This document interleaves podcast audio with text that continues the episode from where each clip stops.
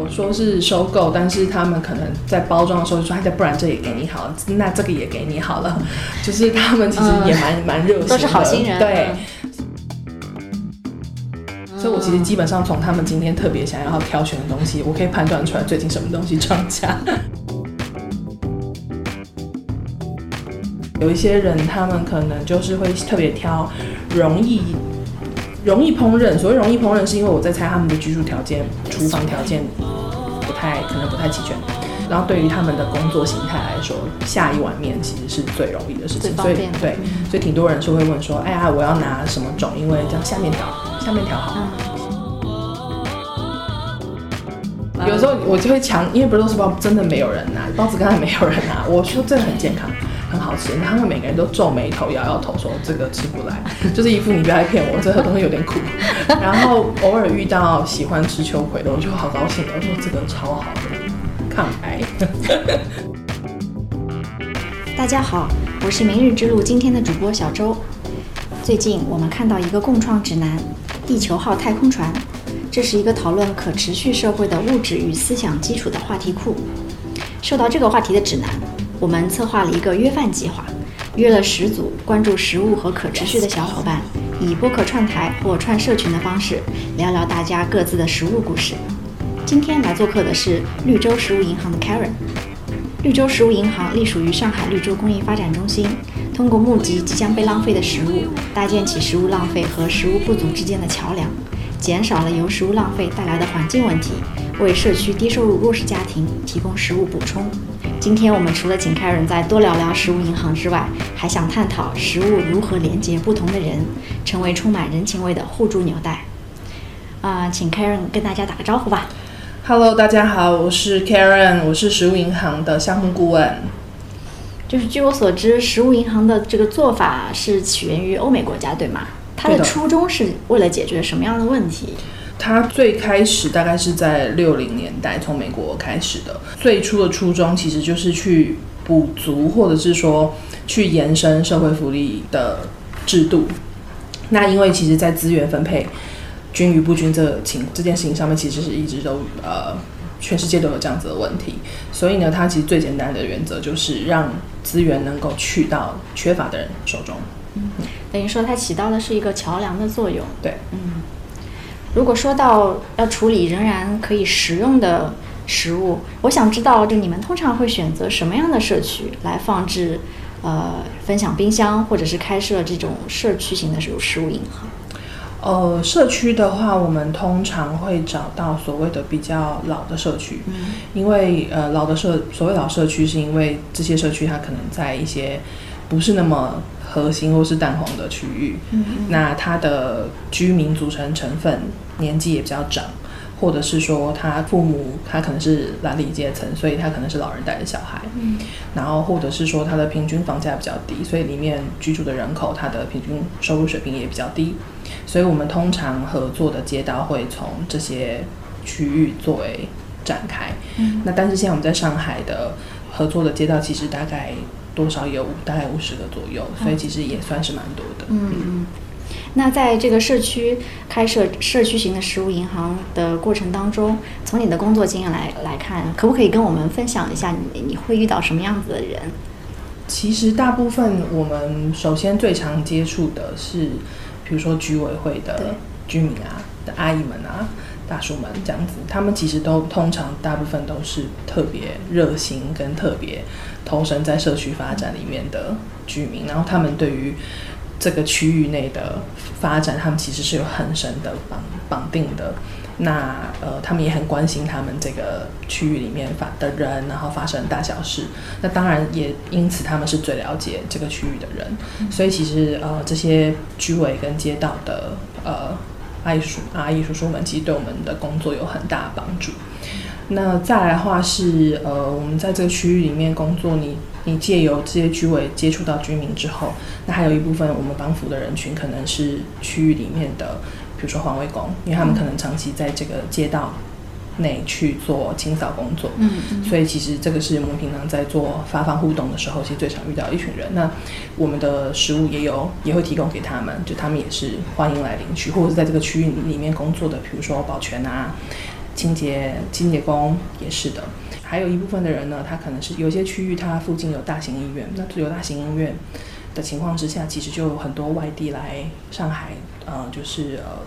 就医的家庭。那这些就医家庭，他们因为家里有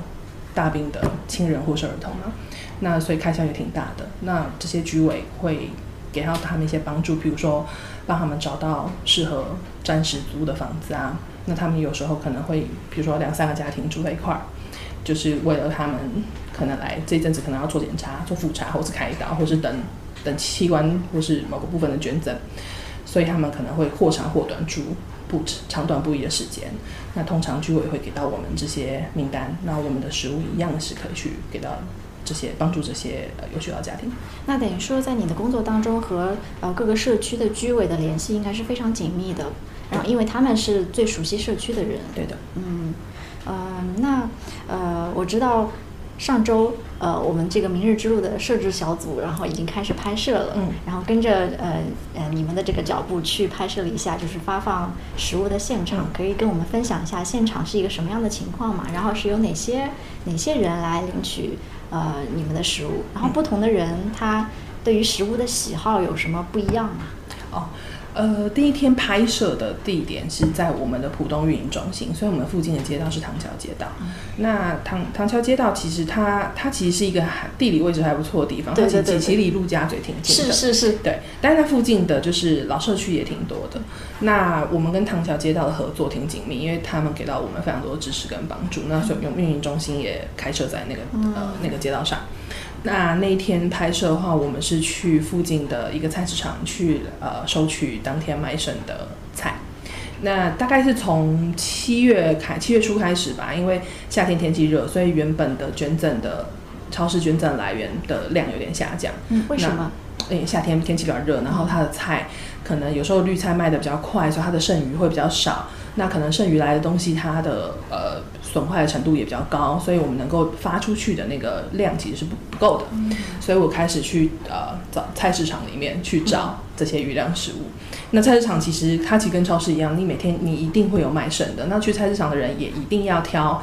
看起来最新鲜跟最漂亮的，所以剩剩余的东西其实基本上在有限的冷藏条件之下，它也蛮难，它到第二天其实也蛮难保存的，对，挺难保存的。它不像超市的菜会有。会有一个纸，可能玻璃纸，对对对，设备菜场可能更加缺少这样的设备。对的，它所以菜场的菜，它可能通常不太那么不太漂亮。那我他们卖剩的，其实基本上可能如果有餐有餐厅跟饭店来收的话，他们可能就可以轻易的消掉。那不然的话，它可能就只有烂掉粉。所以我是去跟菜市场的摊贩谈，就是你你这卖剩的，那你不如成本价或是批发价。给给了我吧，这样子，然后，所以我就是他们也不是免费送给你们，还是需要有一点。其实些摊贩他们的就是他知道我们是给到环卫工给到低保户的时候，他们其实也呃想说还很想要出一份力啦，所以其实很多东西半马半送了。他就是说我说是收购，但是他们可能在包装的时候说，哎，不然这也给你好，那这个也给你好了，就是他们其实也蛮蛮热心的，都是好心人。对，所以我觉得其实我通常。拿的那个量都是 超出我付出去的价值。因为我们收了菜之后呢，就跟着呃摄影团队就跟着一起把菜搬回到我们的食物银行嘛。那其实平常在收菜，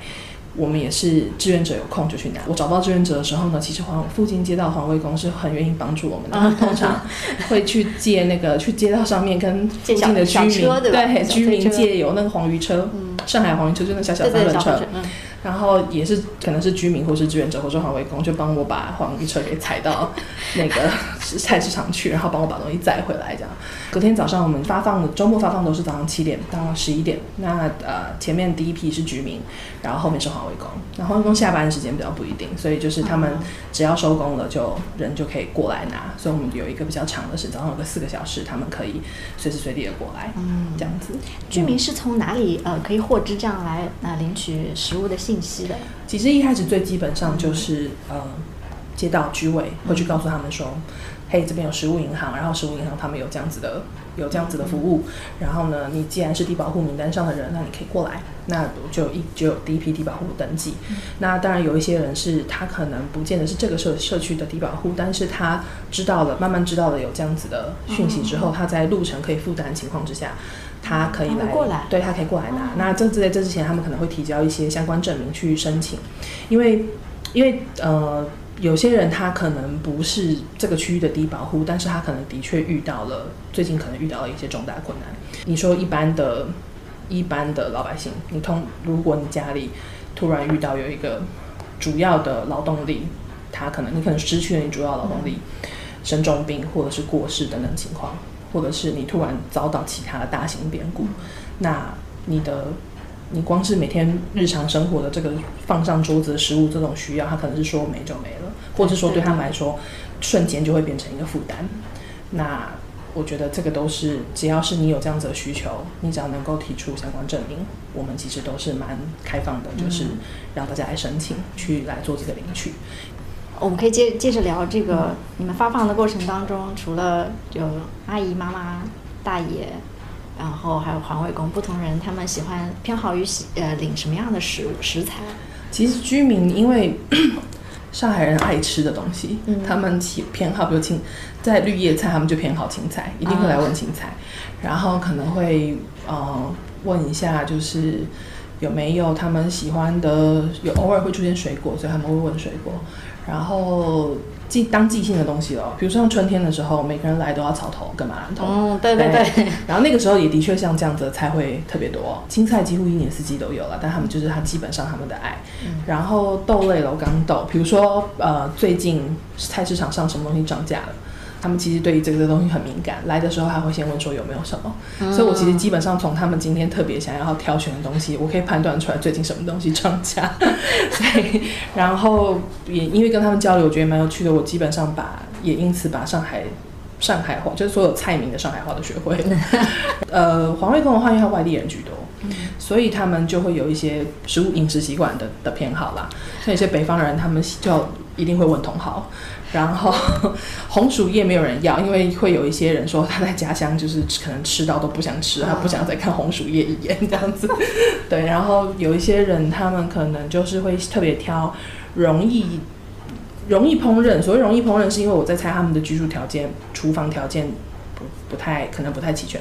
然后对于他们的工作形态来说，下一碗面其实是最容易的事情。所以对，所以挺多人是会问说：“哎呀，我要拿什么种？因为这样下面条。”下面调好，嗯像有时候我们会遇到一些比较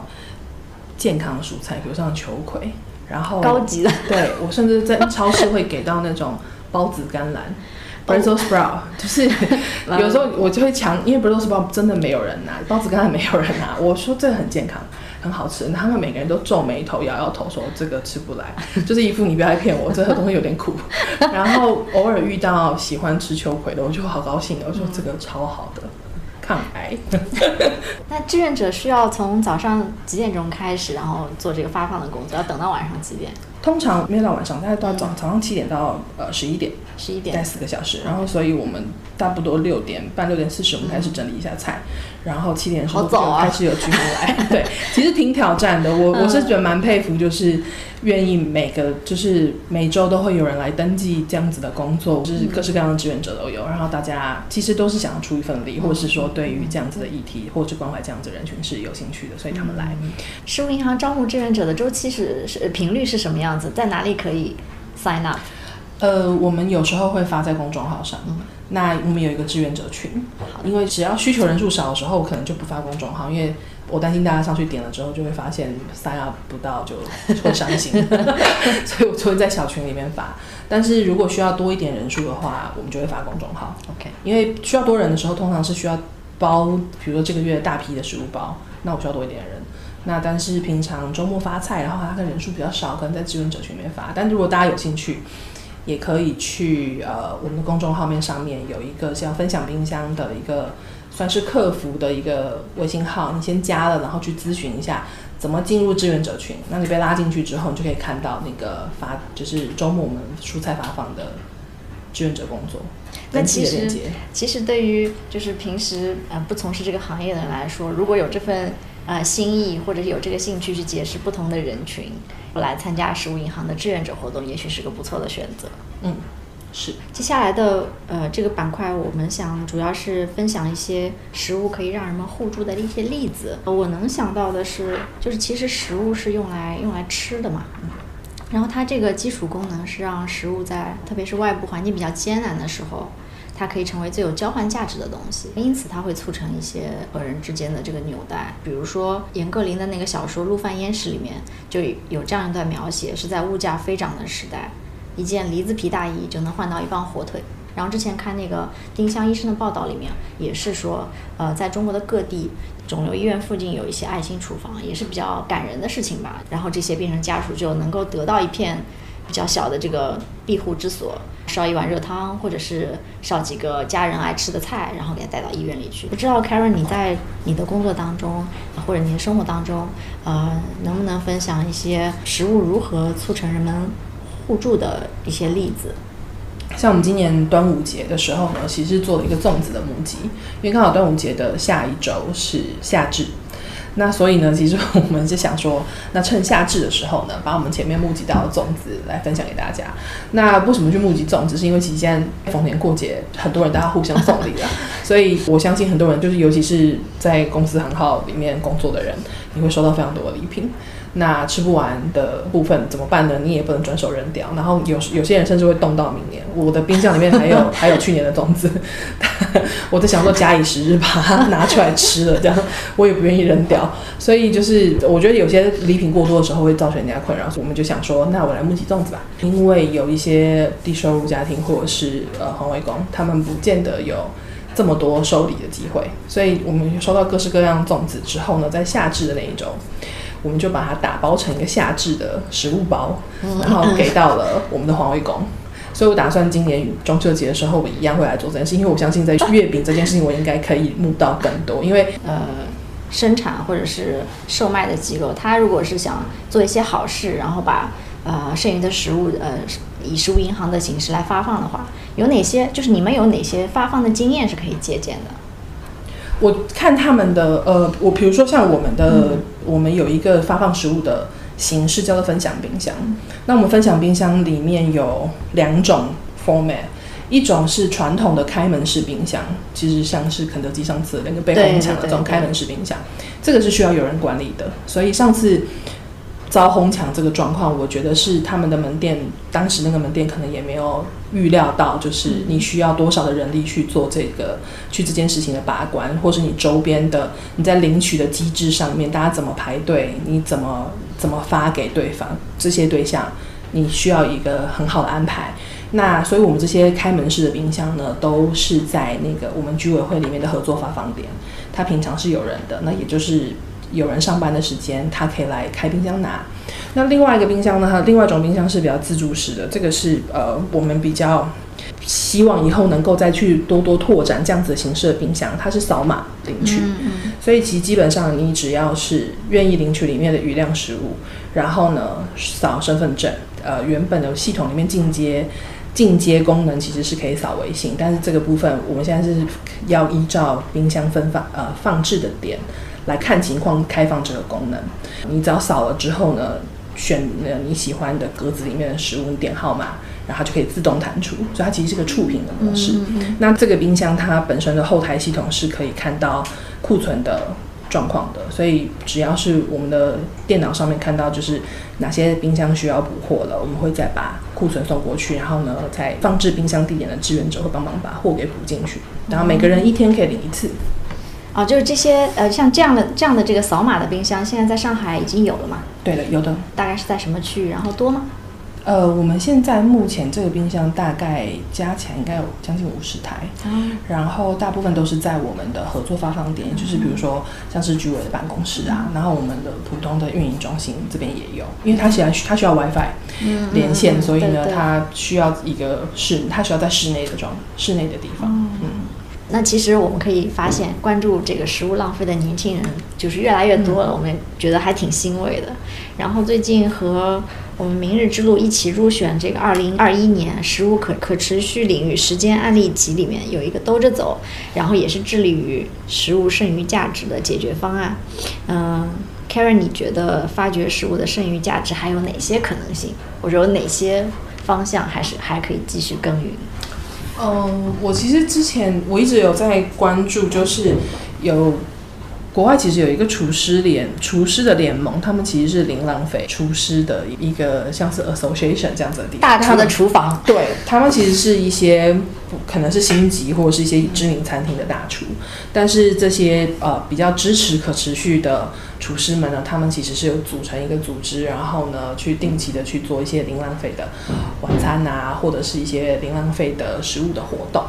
所以，呃，我觉得其实，在他你看到他们开发菜单，其实挺有挺有趣的。因为我们平常自己在处理食物的时候，有很多部分，你可能比如说皮削掉，或是头砍掉，或是什么东西摘掉，它可能不能吃。但是这些厨师他们可能会运用他们自己的就是厨房科学的专业，去把这些我们本原本认为没价值的部分，再把它就是就是重新做成，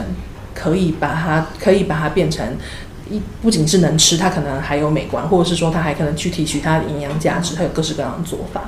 那我我现在我觉得，其实将来国内这样子的概念的厨房，可能也会越来越多。嗯，之前我们还采访过一个九零后的一个大厨，然后他也是挺有想法的，也参加过一些国外的呃和国外的厨师一块儿呃举行的这种就可持续食物的那种晚晚宴。制作，然后他们的想法其实也挺有意思，就是找那种平时大家可能觉得比较丑的那种土豆啊什么的，然后把它做成一道菜，然后就和呃我们印象刻板印象当中那些晚宴不太一样。嗯，然后大家吃完了之后还可以互相分享一下对于食物的这个看法，啊，进行食物教育的一些活动。其实丑瓜丑果这件事情。蛮蛮有趣的是，我们其实一开始有特别想说要特别去收这些长得丑的食物，但坦白说，现在你要去在市面上收到长得丑的还挺难的，因为其实，在大批量种植生产之下，呃，蔬菜们长得都挺整齐，丑的就是比较奇形怪状，反而是生比较容易发生在就是有机有机农场来源的这样子的这样子的内容，其实。通常，如果你去选取有机的人的话，也不太会在乎它丑不丑啦。我觉得，其实大家在国内的饮食习惯来说，我觉得大家更需要去关注的是说，今天你选了这个菜之后，你怎么更好去保存它？因为我觉得在都市白领都会遇到一个问题是，有时候你很想要现在健康风气日盛，买健身餐，或者是自己做健身餐，或者是就是想要吃的干净营养一点，你心血来潮买了一堆菜，然后因为我。保存不当，或是你很难去分配你一个人做饭的量，最后它可能有一半就是进了垃圾桶。对对对对，我觉得其实倒是可以，我也有这个想法，是我想要来在我们自己的平台上面去，呃，聊聊有没有一些更好的保存方式，或是一些比较跟可持续概念比较能够符合的食谱。这样子，这样子的分享，对。呃，那 Karen，你觉得，嗯，今年政府宣传比较多的就是碳中和啊这些概念，然后最近几年遇到的极端气候也比较多，嗯，所以科学家的研究是有这样的一个结论，是说气候变化它引起的气温和降水模式的变化，可能会直接啊或者间接造成农作物的减产，所以粮食系统其实在气候变化的这个背景之下是非常脆弱的。那这样的情况下，我们个人能能做什么事情可以减少食物浪费呢？我觉得其实还是呃，就回到我刚刚讲的，如果我们今天在你出去聚餐点菜的时候，你当然是大家顶就是一定要把有意识的去点选你的食物，然后让你在外面这种。你不得不聚餐的时候，也不能说不得不聚餐，就是你在外面比较你没有办法去选择这些呃制作食物出来分量的时候，你有意识的点餐可以帮助整体的浪费下降，这是一个。但是更多时候我们其实在家里，就是你怎么更好的呃去保存这些东西？我觉得其实大家现在上网查一查。或类似像，甚至像丁香医生这样子的平台，其实都有说到你的食物的保存，你怎么去维持它的完整性跟营养，然后以及不要产生细菌，在安全的前提之下，你去囤积你的食物。一样喽，就是购买的时候有意识，检查一下冰箱吧。冰箱是跟衣柜一样是要定期去检视检视的，所以呃，你检查了，你发现很多东西你必须被扔掉的时候，你就知道你下次再买的时候，你可能要更有意识的去做你的购买。呃，Karen 在国外也有参与食物银行工作的这个经历，对吗？对。那你在中国推广这个食物银行落地的这个工作过程当中，和国外有什么差别？嗯，我举例就是我在纽约做到的，就是食物食物银行，或者是像慈善厨房这样子的地方，是他们的很多呃慈善厨房其实是依托在比如说像教堂这样子的单位，那这些教堂可能因为他们负担起它这个区域的一些。福利制度的一些执行的工作，然后不管是出于宗宗教或是人道原因啦，那因为大家也是不管你信教不信教，大家是其实是习惯去寻在去那边寻求帮助的，所以这些这些教堂他们都有一些很完善的厨房设备，然后附近的呃大型机构或者是餐厅，他们也会固定的去捐食物，所以那边的志愿者，我通我通常会 sign up，就是早上可能去厨房去煮帮他们煮饭。然后呢，反正厨师会开出今天要煮什么菜单，那我们收到的这些捐赠食品就会，你就拿来煮。然后呢，他们甚至也会有附近很好的，像是华尔道夫酒店这样子捐来的面包跟咖啡。然后对，其实那个那个那个餐饮的丰富程度，我都想说，天哪，我有点 怎么有点羡慕。对，那他们的流浪市区的流浪汉其实是挺多的，所以我每天早上煮的餐早餐的分量大概是三百人上下。就是这么多，对他们包含就是炒鸡蛋这样子的东西，可能都是 Costco 捐来的那种大桶的蛋液，不是一颗颗鸡蛋去打的，就这种都是这种批量的这种大型的。然后发放的分数是挺多，呃，通常你发放完，放就是早餐时段发放结束之后呢，它可能还会有一个小型的像是超市的的地方。那这个超市它，比如说我附近的居民，我给到的是一个点数，因为啊每个困难家庭的人口数比较不一定，他们的人口数有时候很挺庞大的。你是五口之家，还是你是三口之家？所以你每个月拿到点数会不一样。那你就依照这个点数来这个旁边这个像小超市的地方去领取，按照点数去领取你这个月该有的东西。比如说我 protein 是蛋白质，就是肉类的东西，你有几个点，然后蔬菜水果几个点，罐头类的几个点，那米面粮油是可能有不同的点数，这样，那你就来换你想要的东西。他们的操作模式大部分是这样。那我知道有些其实，比如说在幅员比较辽阔的这种中西部。他呃，食物银行的模式，它可能是像大型仓库，嗯，他们也会把它做成就是像超市的样子，你进去挑选你想要的东西。那甚至他们有移动食物厨房，是大型卡车，他们就是叫 food pantry，然后都是卡车开着，可能我开到这个区域，然后我今天停这个固定时，对，固定时让我停在这。然后把卡车掀开之后，他就可能简单的搭起桌子，大家就可以来几个纸箱，我就可以搭起一个像小摊贩一样来拿这样子。那目前我们的形式呢，还是以送上门居多，就是我们的食物包，每个月申请的人，呃，我们有就是会有他们的地址嘛，每个月这一包里面呢，我刚说价值一百二十元的内容还有什么呢？我们会有米油，然后有时候是调料。然后呢，会有一些呃面啊，或者是一些五谷杂粮，然后甚至像红枣银耳这种补充品类的都会有。那我们会组每个月会组成这样子的一包寄到，就是这些受益人手上。那我们也希望就是将来我们的规模慢慢拓展开来，能够再发展，就是他们自己主动来领取的这个机制。那现在还是以送上门邮寄的方式为主，嗯，快递的，嗯嗯。因为我们现在的受益人，大部分的人可能不方便跨区来领取这么重的东西，不像是比如说你说中西部那种地方，你在困难的家庭，他们可能多少有交通工具，或是他们比较容易找到交通工具解决。但这边我们比较难要求你老人家搭公交自己来领这一箱东西，挺重的，因为里面有里面有米，我们每个月的那个箱子里面的米大概有五五公斤，然后再加上油，再加上其他瓶瓶罐罐罐头，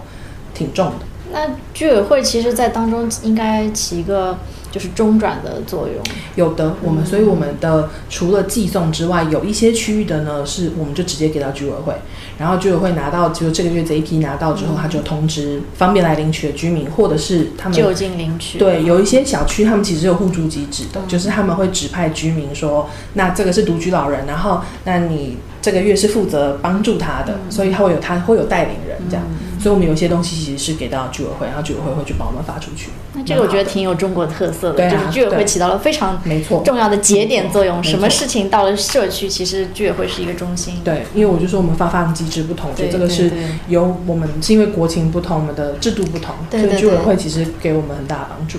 嗯，然后就是上次听你们讲这个食物浪费的这个讨论当中，还提到了反食品浪费法。嗯，它四月份已经颁布施行了。那对食物银行这样的机构来说，就是这个法律的颁布对你们意意味着什么？是一个呃利好的消息吗？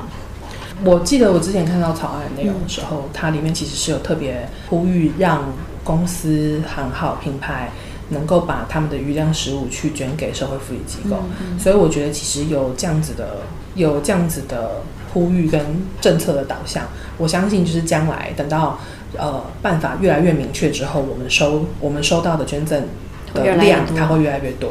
因为现在其实大部分是我们去靠自己呃上门拜访募募集的这个状况是比较困难的，但大部分都是一些大型的食品厂商，然后他们有大批量的余量食物主动给到我们，我们比较多的来源其实是这样子的形式来的，所以我觉得希望这个呃办法实施之后，我们的第一个是食物捐赠方，就是这种大批的食物捐赠方的来源能够变得比较稳定。然后我们从今年开始也开募向个人募集，就是呃，如果你是个人，然后你有零散小量的食物，你想要捐给我们的话，其实只要在保质期还有十五天以上。以及我的包装是完好的，然后呢，我上面其实是看得到清楚的保质期的，就可以给到我们。那这个网络该如何建成呢？是不是也要通过就是我可以交到社区，会有一个收集的机构，然后再寄给到你们？因为现在的我们刚开始做这个宣传，所以呢，量呢其实是很不稳定的。那我们这个现在现阶段比较难去跟社区去去谈这个量，但是我觉得再观察一阵子吧，因为我们从五月开始实施，到目前为止我们收到的东西呢，其实还处处在非常初级的阶段，就是说我还要花很多力气去筛选掉不合适的。对对对因为那个是没有办法的事情，因为我今天如果没有完整的包装，或是没有印上清楚的保质期的话，我是没有办法去转发给人的，因为我没有办法保证它的品质。但是很多人寄过来是因为他觉得还能吃，他也觉得扔掉很浪费。我真的很想要给你，但是我我们也很清楚的就说了，就是如果像这样子的话，就是抱歉，我只能代替你处理掉了，我没有办法。那这个其实也挺遗憾的。我觉得正常咯，就是我们可能大家都要经过一个这个样子的阵痛期，因为我觉得教育大家的这个习惯需要一点时间嘛。就像我相信早早年旧衣回收，大家都会听到说就会收到一些发黄或是内贴身衣物不适合捐的，但是。这么多年来下来，大家已经很清楚，如果我这样捐赠衣物的话，我应该第一个是我保持干净，对第二个是我是真的是人家能够再穿再用的，而不是把我家不要丢出去。我相信我们收这些食物的呃状况也会一样，就是我需要一点时间让大家习惯这个模式。嗯嗯然后我刚才还想到，就是如果是个人，呃，可以捐赠出自己呃无法消耗掉的、仍然可以食用的食物的话，其实为什么不直接尝试在社区里面建立这样一个小型的互换机构，就这种机制呢？这个岂不是更更方便一些？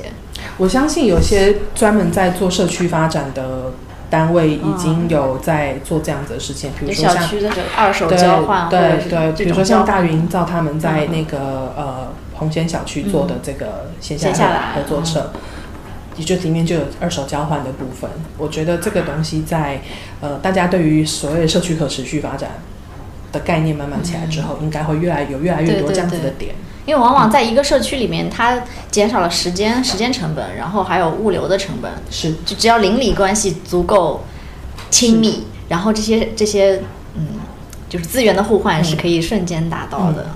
那最后，请 Karen 谈谈，就是你在参与这个减少食物浪费这件事的过程当中有什么感想和展望吧？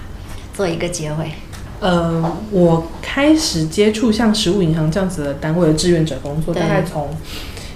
一五一六年开始。然后，但是我没有不，我一开始头几年我不是那种连续的长时间的做，其实是就是我每隔一段时间，我可能这这阵这阵子比较空，然后后来是在上海，我是突然发现了，就是哎有绿洲食物银行这样子的单位，我就我跟朋友两个人，我们就跑去了。其实第一天我们其实坐在门口看着他们早上在发环卫工，我们就坐在旁边的花圃上面看着他们发。发了一个小时之后，他发的差不多了，我们就走过去说：“你们有缺志愿者吗？我们可以帮忙。”然后我们当天下午就被留下来打包食物，就蛮蛮好笑的。后来因为知道这样有这样子的地方，我们就开始了志愿者工作。那一直做到就是做了一阵子之后，就书银行行其实有些项目是需要帮忙的。那我原我我的本职其实是 marketing 相关的，所以我就开始帮他们做项目这样，然后以及对外的宣传跟沟通。在这个整个过程中，我觉得很有趣，因为其实每个人大家平常生活都在固定的区域，你平常接触的人都是同文层，但是我做了食物银行之后呢，我开始深入就是跟街道的阿姨，街道里面的志愿者，这些退休阿姨们，他们可能就会来帮忙的。所以我在发放的当中跟这些阿姨们聊天，然后或者是说替。替食物银行规划规划工作，就会跟这些受益人做交流，得到了蛮多就是有趣的讯息，然后也你也有脱离自己同温层的机会吧。因为比如说像我们平常前几天在发餐那些秘密的公众号有写到，当天他来拍摄我们志愿者，然后也就有医院的家长说，他有一个常来的，然后说他的孩子已经走了，他可能不会再来。你就会觉得就是其实每个人的大家人生里面都会有不同的。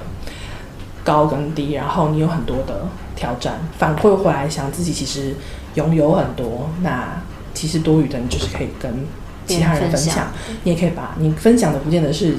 金钱，也不见得是资源，你可以分享是你的时间，嗯，分享是你的关心，对，所以我觉得这个都是一个，它是一个蛮好的平台啦。其实做做志愿者这件事情，也不一定是食物，其实其他的也行也行。那我觉得分享食物，我喜欢分享食物，是因为。我觉得食物是一个人的最基本的需求，基本上你先吃饱了，你才有力气、跟心情、跟勇气面对其他的事情。我觉得这个是一个人生活的必须，所以我想要从这个地方做起。至于可持续跟环保这个概念的话，我觉得就是在整体的环境上面，你做了什么，其实都会在 bounce 回到你自己身上。那连不浪费，我觉得是一个生活追求。我们现在每个人，尤其是一线城市人，拥有很多。但你过了一条线之后，你可能会觉得你开始要往下做减法，或者是保持一个生活的最简单的心态。你可以开始去想想别人，再回头想想自己。我觉得这个是大家想要投入可持续的一部分的初衷吧。今天的播客就到这里。感谢地球号太空船共创指南提供的灵感，感谢大家的收听。明日之路是一个自发形成的行动团体，聚集了一些关注可持续生活的年轻人。我们想以共创的形式一起探寻明日之路。今年明日之路播客将聚焦于食物这个再熟悉不过，但深入起来却有些陌生的话题。除了播客，我们也在筹划制作纪录片《明日之时》。目前，我们正在为纪录片寻找更多的合作伙伴。如果你感兴趣，可以通过播客主页上的邮箱跟我们联系。非常期待你的加入。